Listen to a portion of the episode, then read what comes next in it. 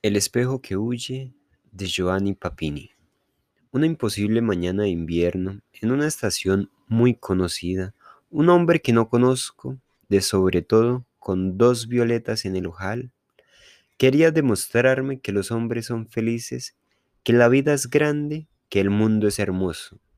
Yo lo escuchaba con interés, sacudiendo a cada momento la ceniza de mi cigarrillo que el viento consumía sin que nunca lo llevara a la boca. Lo escuchaba sonriendo y el hombre que no conozco se acaloraba cada vez más y del humor pasaba al sentimiento, al entusiasmo y al delirio. La fuga de sus palabras rápidas, fluyentes, firmes, como si fueran sido fundidas en ese instante, acuñadas de nuevo en algún sitio hacia poco tiempo, me llenaba de una ebriedad muy similar a la que provocaba la champaña, algo picante y saltarín, un deseo de abrazar y de llorar, de danzar, de reír de improviso.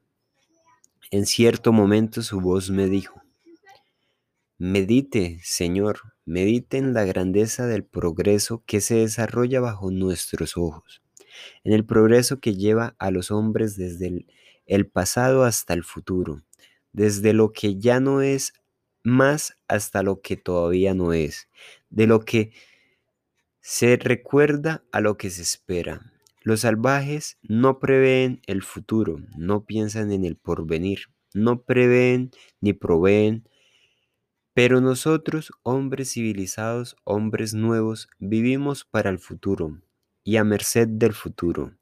Nuestra vida se entera, se tiende hacia lo que debe venir, está construida en previsión de lo que ocurrirá.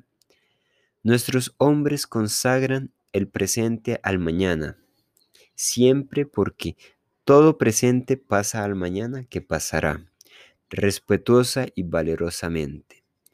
Este enorme progreso del espíritu profético es lo que hace desvanecer los peligros, lo que pone en nuestras manos las fuerzas, lo que hace descansar cubrir nuevas posibilidades, lo que nos vuelve dueños de la tierra, del mar y del cielo, y de una cosa que vale más que todo eso, oh Señor, de nosotros mismos.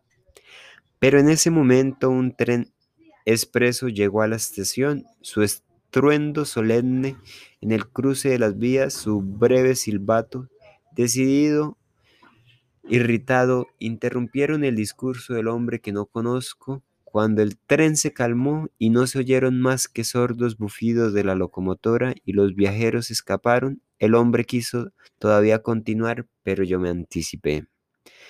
Señor, le dije, este tren que acaba de llegar no le ha sugerido nada que se relacione con nuestra circunstancia. ¿No ha entendido su respuesta? ¿Quiere que se la repita yo, humilde traductor, ya que puedo traducir el idioma de los trenes y de muchas otras cosas.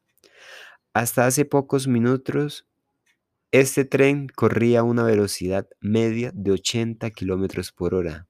Pequeño mundo apiñado e iluminado a través del campo solitario y neblinoso. Y he aquí que de pronto se detiene y los habitantes de esta pequeña ciudad en fuga han desaparecido y el maquinista se seca la frente con aire poco satisfecho. Las ruedas se han detenido perezosamente sobre los rieles y los vagones vacíos y oscuros añoran las charlas de los pasajeros y las valijas multicolores. Así termina una fuga cuando se viaja sobre los rieles. Pero dejemos el tren y volvamos a los hombres. En este momento se me ocurre algo absurdo y se lo digo a usted, señor hombre. Y lo digo porque no hay aquí múltiple, multitudes que puedan escucharme. Si estuvieran aquí, todos los que yo deseo, les diría,